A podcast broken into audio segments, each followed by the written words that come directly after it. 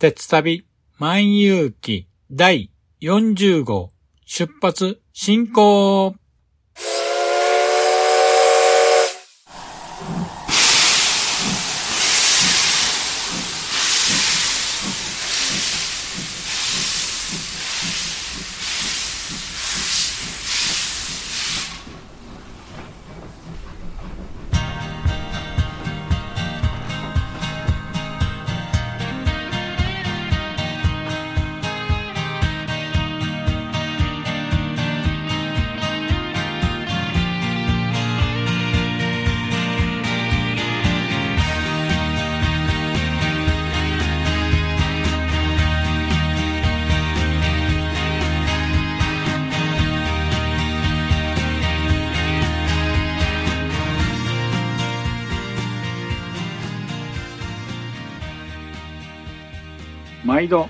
乗車ありがとうございます。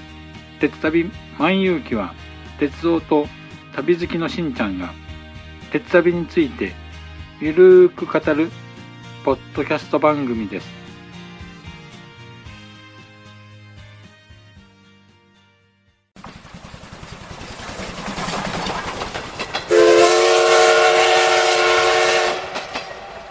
鉄旅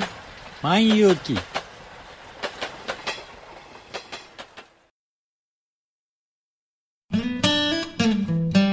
スモールパッキングコンフォートなオートバイキャンプ道具あります。北海道夕張快速旅団の近況などをご報告。ゆいろくポッドキャストはほぼ毎週土曜日夕方更新しています。聞いてください。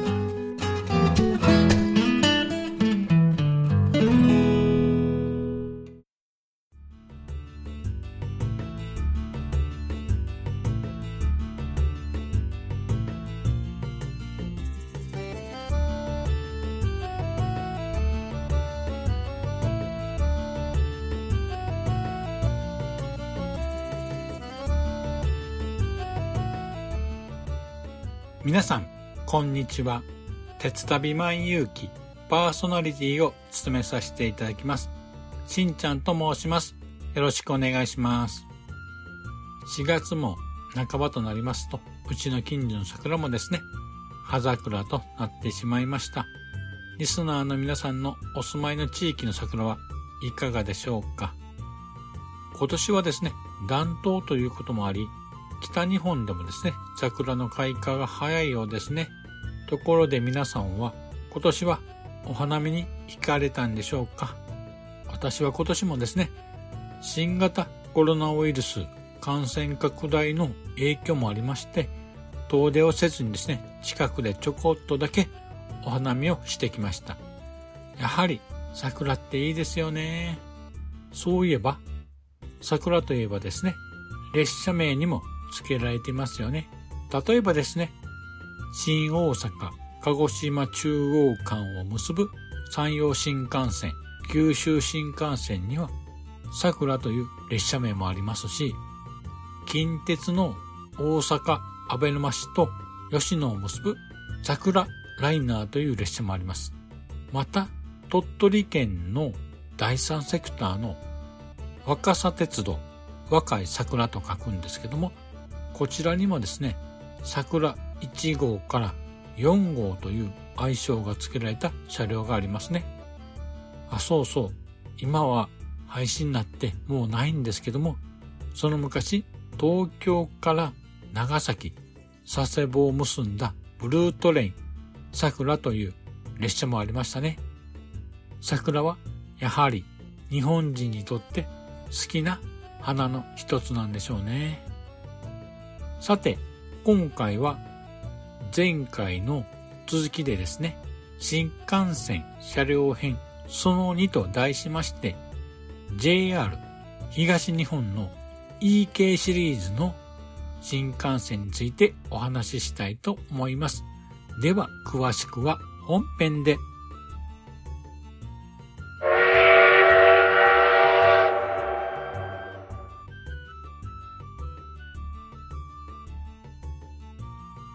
では、本編です。今回は新幹線車両編その2と題しまして再び新幹線のお話をしたいと思います。前回は0系新幹線から始まり100系、200系、300系、400系、500系、700系、800系とお話ししてきました。そこで皆さんもお気づきかと思いますけども、そう、600系がありません。まずは600系新幹線からお話ししたいと思います。と言っても、600系新幹線は実際には存在しません。実は600系新幹線は JR 東日本の東北上越新幹線で運用されたオール2階建て新幹線の MAX と愛称で呼ばれた E1 系新幹線に与えられる予定だったのです。しかし、国鉄時代の付け方をですね、踏襲して600系と仮称されていたんですけども、国鉄分割民営化によって会社が分かれた以上、JR 東日本は独自の形式名を付けることに決めて、初めて E1 系という呼び方を付けたのが MAX こと E1 系の始まりなのです。ということで、まずは E1 1系新幹線についてお話ししたいと思います。E1 系新幹線は JR 東日本の東北上越新幹線で1994年平成6年7月15日にデビューした新幹線となります。E1 系は新幹線で初めてオール2階建て車両となった新幹線です。過去にもですね、100系や200系で一部2階建て車両を連結していましたが、全車両が2階建てとなるのは E1 系が初めてとなりました。モーターや制御機器の小型化や軽量化によってようやくオール2階建ての新幹線が実現しました。この E1 系なんですけども、1編成は12両編成で全長は300メーター近くになります。全高はですね、約4.5メートルとなりますので、私がですね、初めて見た時は、まるで壁だなという感想を持ちました。E1 系は全車両を2階建てにすることにより、座席の数も大幅に増加し、E1 系12両編成の定員はなんと1235人で、これまで主力として走っていた200系新幹線の12両編成の定員は895人なので約1.4倍となりました。座席の多い E1 系の開発の経緯には新幹線通勤者の増加にあります。折しも1980年代後半には日本はバブル景気によって都心部の地価高騰もあり、マイホームを郊外で購入する人が増えてきました。これによって長距離、長時間の通勤客が増加の一途をたどりました。そこにですね、1983年、昭和58年には新幹線定期券フレックスの発売も重なってですね、そのため新幹線通勤の利用者が増加することになり、その対応を迫られていました。そこで座席数を増やし、輸送力をアップした新幹線の開発が進められ、E1 系が誕生したのです。新幹線通勤、すごいですね。今はですね、コロナ禍でテレワークや在宅勤務が叫ばれる時代ですので、そこからすればまさしくバブリーな時代だったかもしれません。そんな E1 系新幹線ですけども、最高速度は240キロ。愛称のマックスはマルチアメニティエクスプレスの略だそうです。外観なんですけども、特徴は言わずと知れた全車2階建ての車体ですね。先頭車両は今の新幹線ほど鼻先は長くないんですけども、三角錐を横にしたような鋭角の鼻先で騒音や微気圧波対策を施した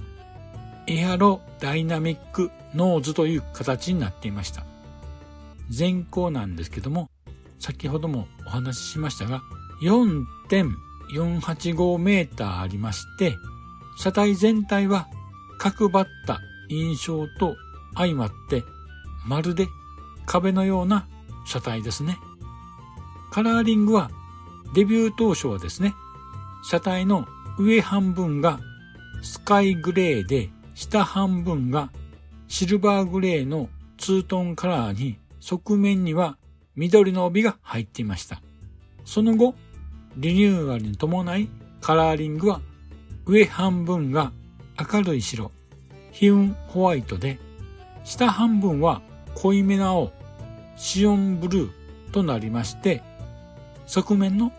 境目には時色と言われるピンクの帯が入ることとなりました。さて、車内ですけども、2階席は防音壁に邪魔されないので、眺望は非常に良かったですね。グリーン車の2階部分はですね、2対2の4列配列と結構余裕あったんですけども、普通車の重席の2階はですね、座席がですね、3対3の6列になっていまして、中央の席はですね、肘掛けがない構造で狭く感じました。また、この座席なんですが、リクライニングの機構がついてない回転クロスシートでして、そのため背もたれは最初からですね、ある程度角度のついた状態となってました。でもですね、1階席や指定席は3対2の5列の肘掛けもあるリクライニングのできる座席でしたので、居住性はこちらの方が良かったんですけども、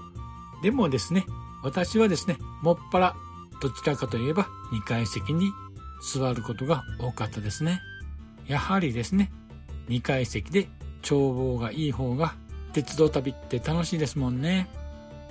それと、この E1 系なんですけども、階段が多いのでワゴンサービスがありませんでした。デビュー当初はですね、お弁当の自動販売機などがあったんですけども、その後手間がかかるということで撤去されてしまいました。そして、この E1 系なんですけども、2012年、平成24年の10月28日をもちまして、定期運行から引退してしまいました。現在ですね、埼玉県埼玉市の鉄道博物館に先頭車両が展示されていますので、現在でも見ることができます。ぜひ、あの圧倒する壁のような車体を見てみてはいかがでしょうかさて、続きまして、次は E2 系新幹線についてお話ししたいと思います。E2 系新幹線は E1 系に続く JR 東日本が開発した新幹線で、運用開始は1997年、平成9年3月22日で、この日開業した秋田新幹線の小町と並結して東北新幹線の山彦としてデビューしました。また同年10月に開業した長野新幹線、現在の北陸新幹線の高崎から長野間朝間用としても運用を開始しました。長野新幹線の朝間用編成はですね、鉄道にとっては難所で有名な長野県と群馬県の県境にあたる薄い峠の急勾配に対応したブレーキを搭載し、動力源である電源の周波数が関東エリア 50Hz、長野エリア 60Hz のため2種類の周波数に対応できるようになっていました。また、東北新幹線の山彦用の編成はですね、基本的な性能構成はですね、朝間用と同じなんですけども、秋田新幹線の小町用の E3 系と連結するために自動分割併合装置、いわゆる連結機が搭載されていました。また、1998年、平成10年の12月からは、上越新幹線の朝日としての運用も開始されました。これにより、JR 東日本の3路線、東北、上越、長野、後の北陸ですね、3路線で運用することとなりました。さて、外観なんですけども、先頭車両はですね、E1 系からの形状をよりブラッシュアップした丸みのある流線形の形となりました。これは走行時の騒音や環境対策としてトンネル突入時の微気圧波を軽減するための形状となっています。カラーリングにつきましては、車体の上半分が明るい白、飛雲ホワイト、下半分が濃い青色の紫苑ブルーとなり、側面の境目には長野新幹線のあさま用は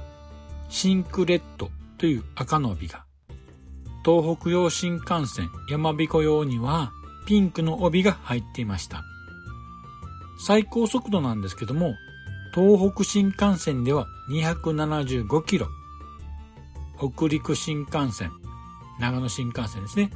は260キロ。上越新幹線では240キロとなっていました。2001年、平成13年には改良型の E2 系が製造され、東北新幹線のハエテに投入されました。外観はですね、あまり変化はないんですけども、先頭車両の鼻先のデザインが少し変更となったりですね。あと、窓が大型化となりました。性能的には、普通車の先頭車両2両とグリーン車1両は、フルアクティブサスペンションを搭載し、他の車両にもですね、セミアクティブサスペンションを搭載したので、乗り心地が向上したということになります。その後、E2 系新幹線は JR 東日本の主力車両となり、その技術はですね、海外にも輸出されました。有名なのが中国でも E2 系によく似た車両が走っています。その中国では E2 系をベースにした高速鉄道用の車両 CRH2 系電車が開発され2007年平成9年に運用開始となりました。CRH2 系の車両なんですけども、見た目はですね、ほんといい2系にそっくりですね。この中国の新幹線 CRH2 型なんですけども、日本ではない食堂車や寝台車が連結されて運用されているそうです。さらに驚くことに最高速度が350キロという車両も製造されているそうです。恐るべし中国っていう感じですよね。そんな E2 系なんですけども、現在では後継車両が登場したため、2014年、平成26年から廃車が始まっていまして、2017年には北陸新幹線、長野新幹線から引退しまして、まだですね、東北上越新幹線では運用中なんですけども、現在の車両数は最盛期の半分近くまで減ってきたそうです。そろそろですね、引退という日も近いのかもしれませんね。続きまして、E3 系新幹線についてお話となるんですけども、E3 系新幹線は1997年、平成9年3月に開業した秋田新幹線に合わせて運用開始した車両なんですね。400系に次いで開発されたミニ新幹線の車両となります。秋田新幹線は山形新幹線同様に新幹線の名前が付いてるんですけども、以前お話ししましたが、実際にはですね、在来線を開業し、新幹線と直通運転ができるようにしたミニ新幹線となります。ということでですね、ミニ新幹線につきましては、改めて別枠でお話ししたいと思いますので、今回は割愛させていただきたいと思います。ということで続きまして E4 系新幹線についてお話ししたいと思います。E4 系新幹線は1997年平成9年12月20日にデビューしましたオール2階建て新幹線 E1 系の後継の車両となります。愛称もですね、E1 系からそのまま引き続きまして MAX と名付けられました。全車両を2階建てとして座席を増やし、より多くの乗客を運ぶというコンセプトは先代の E1 系から受け継がれており、そのこともあってですね、座席もですね、E1 系と同じく普通車の10席2階席は座席配列が3対3の6列のリクライニングのできない座席となっていました。これはですね、やはり、まあ、大量輸送をするために居住性を犠牲にしたと形となっていました。ここはなんとかならなかったのかなと思います。編成についてなんですけども、E4 系の1編成は8両で、先代の E1 系が12両編成だったので、4両少なくなってしまいました。そのため、1編成あたりの定員は減ってしまい、817名となってしまいました。しかし、これはですね、利用者が少ない時、8編成で運行し、利用者が多い時期などは、8両編成を2本つないだ16両編成で運用となっています。これはですね、利用者の変化に臨機応変に対応できるということで非常に便利のいい運用となります。ちなみに16両編成の時の定員はなんと1634人で高速鉄道の中では世界一だったそうです。さて、外観につきましては E1 系から大きく変わったのはやはり先頭車両の形状で先頭から後方にかけての車体が大きくなっていく部分ですね。この鼻先の部分から E1 系に比べますと長くなり低い位置から伸びた鼻先は運転席あたりからぐっと急カーブを描いて後ろへ伸びていってます。この形状はですね、トンネル侵入時の微気圧波経験のための複雑な形状となっています。またですね、E1 系は運転席やライトはですね、2階席とほぼ同じ位置になったんですけども、E4 系では運転席やライトは E1 系より低い位置になりました。このことにより顔がですね、どことなく童顔っぽい顔つきになりまして、非常に可愛い顔となっています。さて、カラーリングなんですけども、上半分が明るい白、ヒエンホワイトで、下半分が濃いめの青、シエンブルー、そして境目には山吹色の帯が入っていました。その後、リニューアルがありまして、境目の帯がですね、山吹色から時色のピンクと変更されました。最高速度はですね、E1 系と同じ240キロとなっています。投入された路線なんですけども、デビュー当初は東北新幹線に投入され、山形新幹線の翼と並結運転で運用されました。その後、2001年、平成13年5月からは上越新幹線にも投入されまして、続く同年7月には当時の長野新幹線にも臨時運行で投入が開始されました。しかしですね、現在では東北新幹線や長野新幹線からの定期運行も終了し、現在では上越新幹線のマックス時、マックス谷川での数本での運転と減少してしまいました。そんな E4 系ですが、今春、今年の秋ですね、上越新幹線からの定期運行も終了と発表されてます。とうとう引退となってしまうようです。そして E4 系のですね、後継車両の発表はないので、全車2階建て新幹線の系譜もこれで終わりとなってしまうようです。これはですね、大量輸送時代の終焉なのかもしれませんね。そんな E4 系なんですけども、新潟県の新津鉄道資料館で先頭車両が生態保存されていますので、見ることができますので、ちょっと遠いですけどね、新潟県の新津鉄道資料館へ足を運んでみてはいかがでしょうか。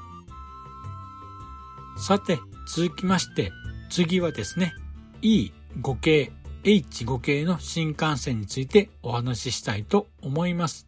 まず E5 系と H5 系の違いなんですけども、これはですね、ほぼ同一の仕様の車両でして、JR 東日本が所有する車両が E5 系、JR 北海道が所有する車両が H5 系となっています。さて、E5 系新幹線は東北新幹線においてですね、さらなる高速化を目指して開発された車両で、2011年、平成23年3月5日にですね、東京から新青森間を結ぶはやぶさとしてデビューしました。その後ですね、2016年、平成28年3月26日には新たに開業しました北海道新幹線として新函館北斗と東京を結ぶハヤブサとしても運用を開始しました。E5 系ハヤブサとしてのデビュー当初はですね、最高速度は300キロだったんですけども、その後2013年平成25年からはスピードアップしまして、現在は最高速度320キロとなっています。これはですね、山陽新幹線が300キロで運用する N700 系新幹線ののぞみやみずほを抜き日本最速となっています。その E5 系なんですけども E2 系のですね、後継車両なんですけどもその見た目はですね、E2 系からガラッと一変してしまいました。まずはですね、その外観なんですけどもまずは大きく変わったのは先頭車両の形状で鼻先、ノーズが丸みのある形で団子っ鼻をですね、上からギュッと押しつぶしたような形でして、鼻先から後方に流れていく傾斜の途中にですね、キャノビー状の運転席が配置されています。この鼻先の長さなんですけども、なんと15メーターもありまして、複雑な流線形の形状はダブルカスプというそうです。これはトンネル突入時の微気圧波を抑えるための形だそうです。さらに車両連結部分にはですね、全周ホロと車体間ダンパーが装備されていまして、走行時の騒音の低減や車両間の揺れを抑える仕組みになっているそうです。このほか全車両にですね、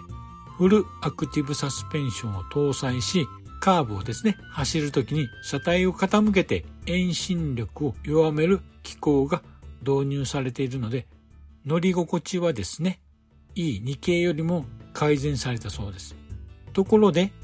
外観以上にですね、車内設備も大きく変化しました。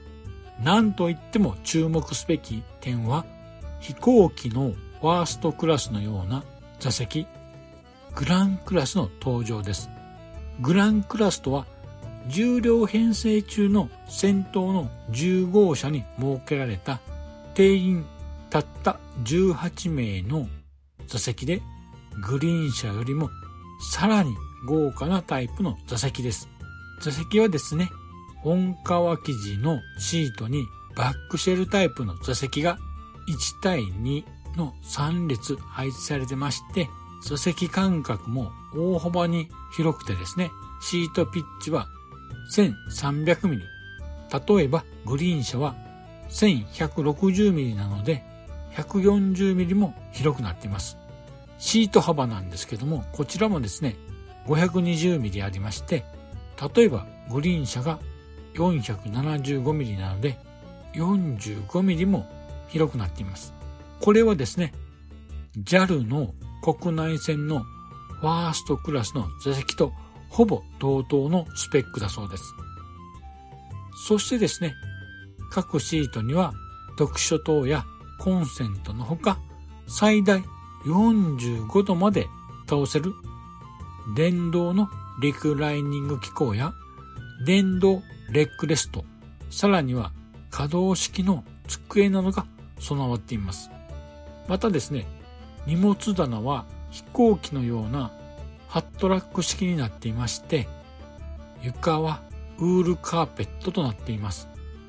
本当ですね、ラグジュアリーな空間となっているようです。さらにさらに、長距離を運行する列車には接客サービスを担当する専任のグランクラスアテンダントさんが乗務しておりまして、沿線の食材を用いた軽食とお茶菓子、さらにはアルコール類やソフトドリンクなどの飲み物が無料で提供されるそうです。まさにこれは至れり尽くせりのサービスですよね。私もですね、一度でいいからこのグランクラス乗ってみたいと思うんですけど、まだ乗れてないんですよね。ほんと一度は乗ってみたいですね。さて、カラーリングなんですけども、こちらもですね、E2 系から大きく変わりまして、白ベースだった E2 系から未来を感じさせる先進的なイメージとスピード感を表現するために車体の上半分が常磐グリーンという緑色、下半分がヒウンホワイトという白で、その境目にはハエテピンクの帯となっています。H5 系にはですね、基本的にはカラーリングはほぼ一緒なんですけども、帯がですね、北海道ということで、ラベンダーを連想させるサイカパープルという紫の帯となっています。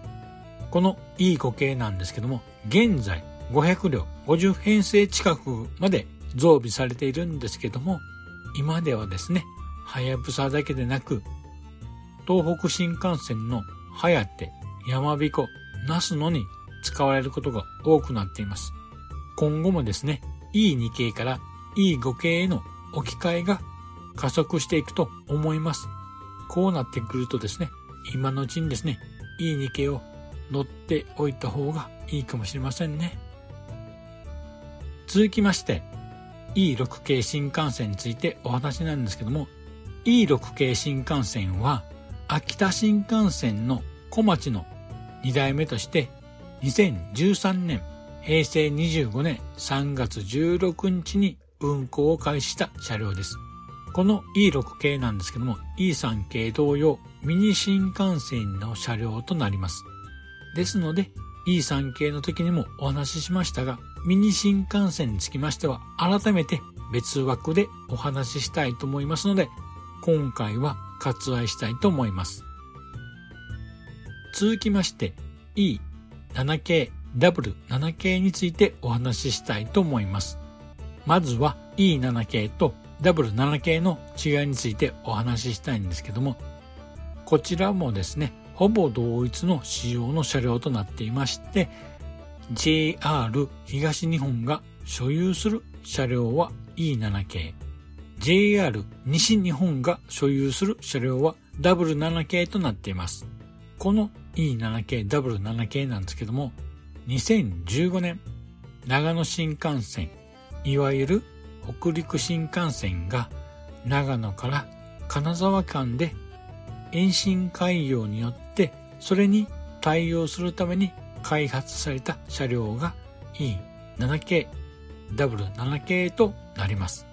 北陸新幹線の長野から金沢延伸に先立ちまして2014年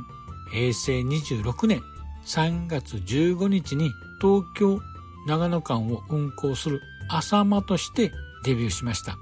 その後、2015年、平成27年の3月14日の長野から金沢延伸開業により東京金沢間の輝き、白鷹、そして富山金沢間の剣として運用を開始しました。同時に W7K も運用を開始となりました。まず外観なんですけども E7 系 W7 系は先に開発した E5 系電車に比べると先頭車両の形状、ノーズはですね、短くて形状もシンプルとなっています。これはですね、北陸新幹線が整備新幹線になるためですね、法令によって最高速度が260キロと制限されています。よって E5 系が運行する東北新幹線のように320キロで走ることがないためにそこまでのハイスペックな性能は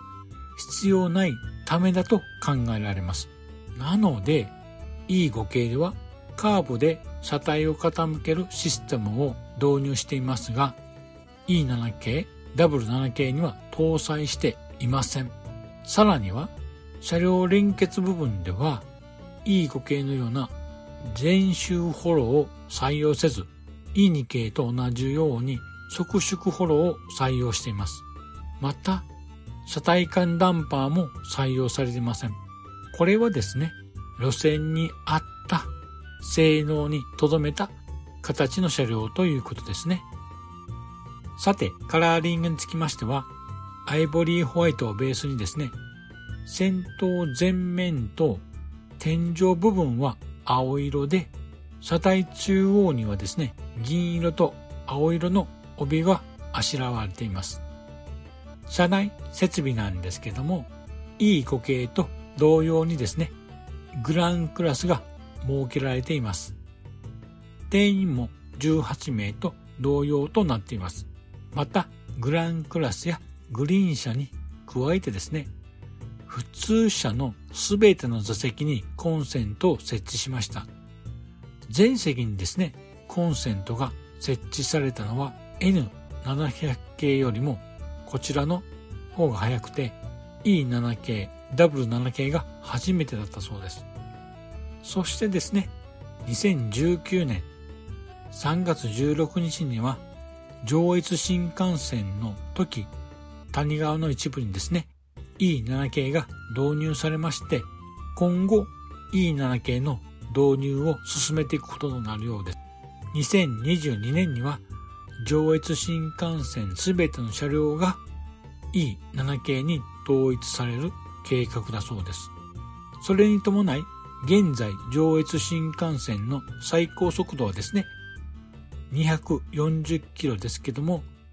E7 系の導入と同時にですね線路設備のですね。改良によって将来的には275キロに引き上げることが計画されているそうです。上越新幹線の E7 系導入によりですね今春にはオール2階建ての新幹線 E4 系も引退しますし E2 系の新幹線もそろそろ引退が近づいてくるということになるんでしょうね。やはりですね、いい日経を乗るのは今のうちしかないのかなと思いまして、また近々ですね、いい日経を乗りに行きたいなと思う次第であります。ということで、そろそろお時間となりましたので、今回の新幹線車両編その2のお話はこの辺にしたいと思います。では、そろそろエンディングに参りたいと思います。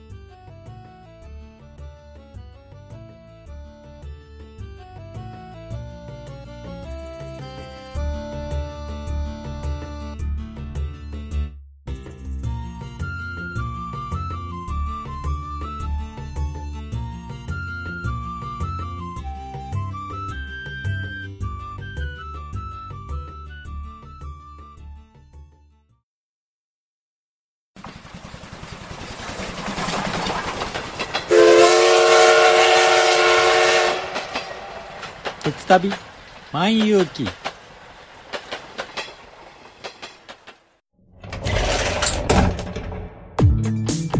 クローゼットの中からこんばんは。北海道夕張からゆいまるがお届けします。見たこと聞いたこと感じたことをお話ししています。今宵ひとときをあなたと。夜のゆいろく聞いてください。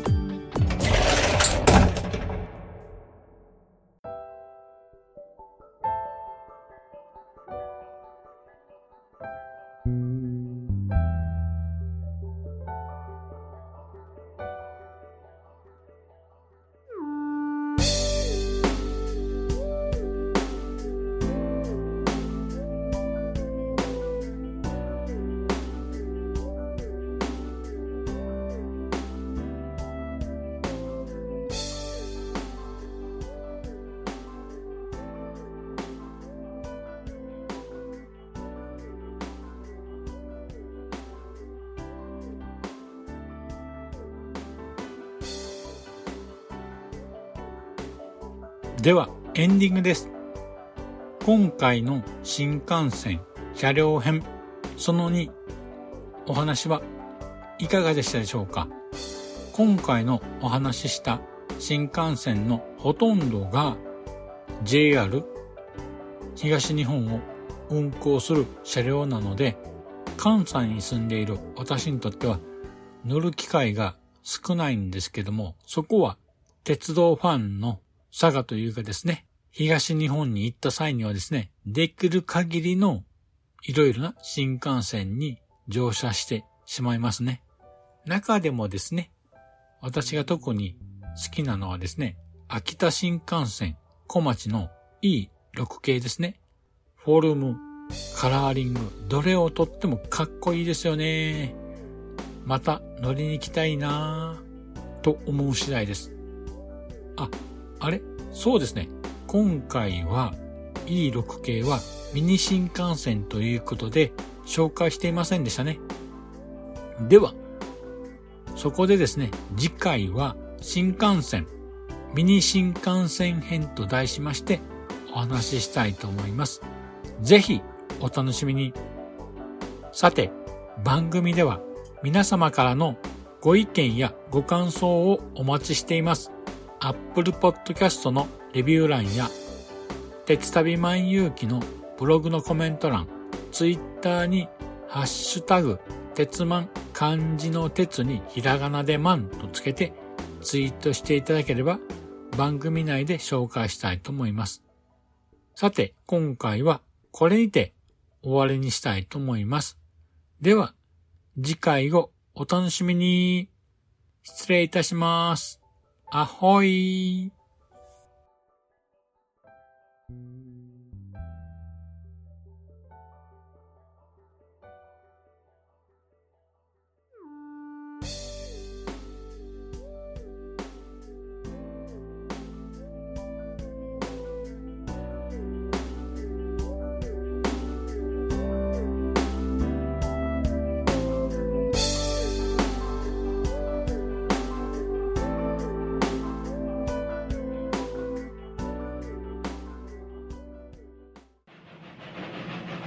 長らくのご乗車、お疲れ様でした。まもなく終点に到着いたします。くれぐれもお忘れ物のないように、今一度お手回り品のご確認をお願いいたします。では、またのご乗車を心よりお待ちしております。ありがとうございました。